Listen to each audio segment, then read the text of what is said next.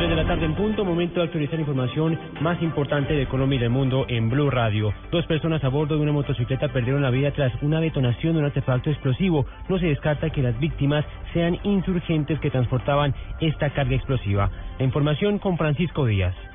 Dos hombres que se movilizaban en una motocicleta GN 125 de color rojo y de placas FWS22D murieron tras una detonación de un artefacto explosivo.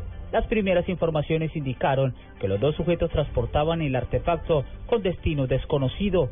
La detonación se produjo en el sector conocido como Villamaga, vía Fortultame, donde el automotor y los cuerpos quedaron esparcidos. Las autoridades en el departamento de Arauca aún no se han pronunciado al hecho que altera el orden público en esta región de Colombia. Francisco Díaz, Blue Radio. Y mucha atención porque un joven de 20 años asesinó a su pareja en la localidad de Bosa, en el sur de Bogotá. La historia con Juan Carlos Villani. El hecho se registró en una casa, en el tercer piso de una casa en el barrio San Antonio, en la localidad de Bosa. Según la dueña del inmueble, esta madrugada una pareja a la que le había arrendado una habitación hacía dos meses llegó y tuvieron una discusión. Beatriz Zuluaga, la propietaria de la casa. Me dijo, vecina, mi esposo me pegó, vino borracho y me pegó y quería estar conmigo. Y yo no quería estar con él, pero a las malas me obligó a estar con él y estoy sangrando. Dijo, prácticamente me violó, me dijo.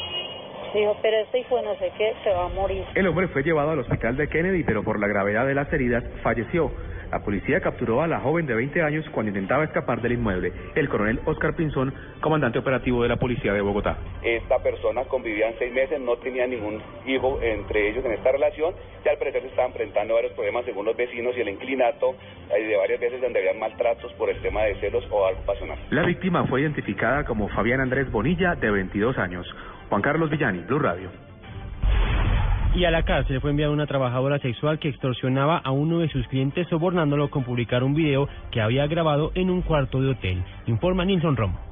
La mujer había acondicionado una cámara de video y fotografía para registrar el encuentro íntimo con un comerciante de Santander de Clichao, el coronel Iván Pérez, comandante de la policía en el Cauca. Esta joven de manera premeditada, ah, cuando consiente una relación con, con una persona, eh, instala unos equipos de filmación y a través de ese producto procedió a extorsionar la, la persona con una fuerte suma de dinero y proceden de manera insistente a amenazarla con revelar esos videos íntimos, no solamente a sus seres queridos, sino a través de las redes sociales. La mujer que pedía una suma de 10 millones de pesos por no revelar el video y las fotografías del comerciante fue capturada en un punto de giros en el municipio de Jamundí, Valle del Cauca, cuando cobraba una cuota de la extorsión. Desde Cali, Nilson Romo Portilla, Blue Radio. 3 de la tarde, tres minutos en información internacional. Enfrentamientos entre la policía e hinchas en un equipo de fútbol en el Cairo dejan hasta el momento tres muertos confirmados, aunque la cifra podría aumentar. Información con Miguel Garzón. Tres personas murieron y otras 20 resultaron heridas en enfrentamientos entre la policía y aficionados del equipo de fútbol Zamalek en el Cairo, según informaron fuentes del Ministerio de Salud egipcio. Los combates estallaron antes del partido en las inmediaciones de un estadio situado en el noreste de la capital egipcia, cuando seguidores del club intentaron entrar por la fuerza al recinto deportivo donde estaba previsto un encuentro, según precisaron las fuentes. Precisamente los hinchas del Zamalek regresaban hoy a las gradas después de que el Ministerio del Interior egipcio prohibiera en marzo del año pasado a los aficionados de este equipo la entrada a recintos deportivos por otro episodio violento. Fuentes de los hinchas aseguran que la policía se excedió en las medidas de seguridad y que empezaron a lanzar granadas de humo y balas de goma a los hinchas cuando estos intentaron acceder al estadio por una pequeña puerta metálica rodeada de alambre de púas, habilitada por los agentes para controlar la entrada de los hinchas del Zamalek. Miguel Garzón, Blue Radio. Noticias contra reloj en Blue Radio.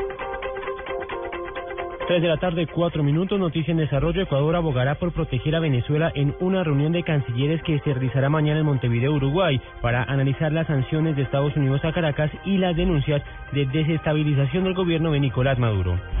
La cifra a esta hora 1 por 0 le gana el Inter de Milán al Palermo dentro del campeonato italiano con un gol del colombiano Freddy Guarín. Quedamos atentos porque el Manchester United empató en el estadio del West Ham 1 por 1, resultado que no solo lo aleja de los primeros lugares, sino que le hace perder la tercera posición que pasa a ocupar el Southampton. Ampliación de estas y otras noticias en www.bluradio.com. Sigan con nosotros, ya viene Estadio Blue.